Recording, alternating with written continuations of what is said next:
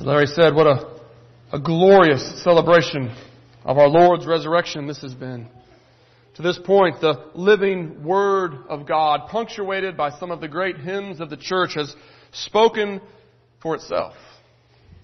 But still, for some reason, I feel the need to say something, so I'm going to draw your attention just to three texts this morning. Three texts which briefly help us to comprehend something of the significance of the events we have heard read this morning. So let us pray and ask for God's blessing upon our study of His Word here this morning. Pray with me. Father God, your Word is indeed living and active. It is indeed your power for the salvation of those who believe.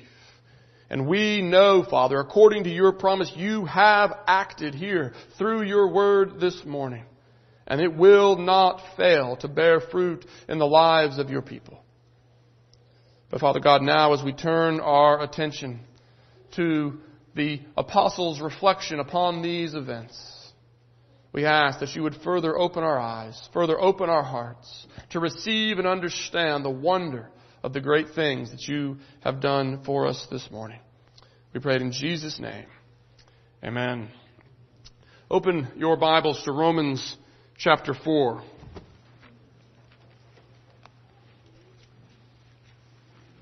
Romans chapter 4, the very final verse of the chapter. Verse 25.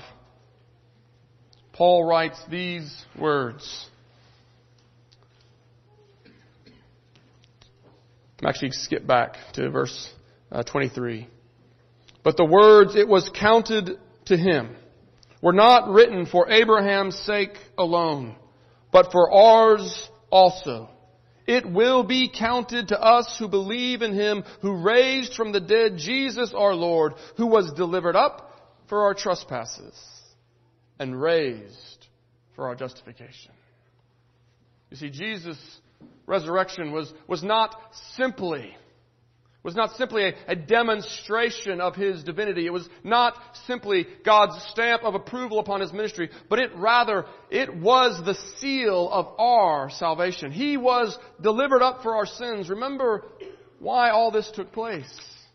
According to God's own word, we were by nature born in Adam, and in Adam we were objects of God's wrath.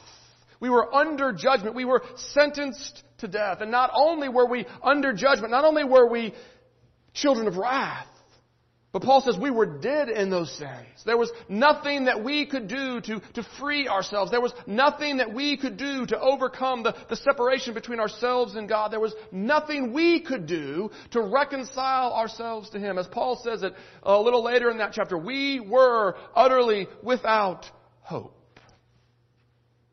But of course, that's not the whole story. Because Paul so often does, he says, but God.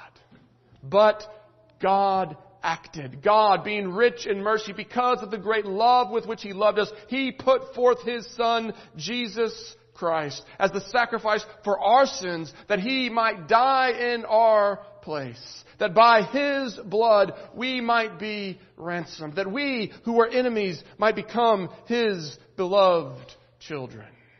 You see, Jesus died in our place that our guilt might be cleansed, that our guilt might be washed away, removed as far as the east is from the west. But his death alone was not enough. As Paul says, if Christ is not raised, we are still in our sins. You see, Jesus' resurrection it is not only a proof of His divinity, but it is the Father's stamp of approval. It is the Father saying, paid in full. This sacrifice has been received. Death can no longer hold him. It has no claim on him because the debt has been eradicated. The debt has been paid. It has been wiped away. We have been justified by His resurrection. And so the first thing that we see in the apostles' letters as they reflect upon Jesus' resurrection is that through the resurrection we have a new relationship. Just keep reading into the next chapter, the, the very first verse of chapter 5. He says, Therefore, since we have been justified by faith, what? We have peace with God Through Christ's resurrection, we now have a new relationship. We have been reconciled to the Father. But the story doesn't end there. Jesus' resurrection not only brought us into a new relationship, it also gave us a new power. We see this in chapter 6, verse 4, if you continue to scan through Paul's letter to the Romans. Move down to chapter 6, verse 4. In, in the first verse of chapter 6, he says, well, you know, if we have this new relationship, if, if, if this new relationship is ours through Christ, shall we sin then? That grace may abound? If, if God's grace flows to us when we're sinners, should we just sort of enjoy our sin? Should we just indulge? Paul says, by no means. In verse 4, he says, We were buried therefore with him by baptism into death. Why? In order that, just as Christ was raised from the dead by the glory of the Father, we too might walk in newness of life.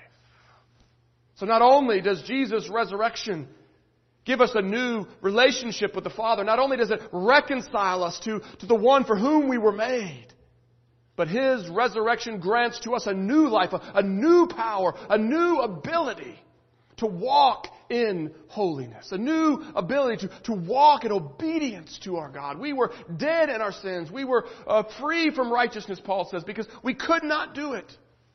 But now, in Christ, by His resurrection, we have a new life.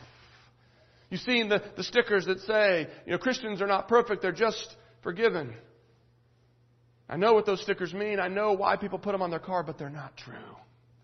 We are not just forgiven. We are forgiven. That is glorious. Our guilt has been washed away. But our salvation is oh so much bigger than just forgiven. In Christ we have a new life, a new power. The same power that raised Christ from the dead is now at work in us who believe that we might walk in newness of life. And the end of that sanctification process, Paul tells us, is eternal life.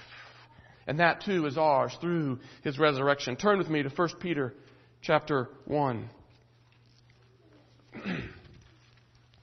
1 Peter chapter 1, beginning at verse 3, Peter writes, Blessed be the God and Father of our Lord Jesus Christ. According to His great mercy, He has caused us to be born again to a living hope through the resurrection of Jesus Christ from the dead to an inheritance that is imperishable, undefiled, and unfading, kept in heaven for you who by God's power are being guarded through faith for a salvation ready to be revealed in the last time.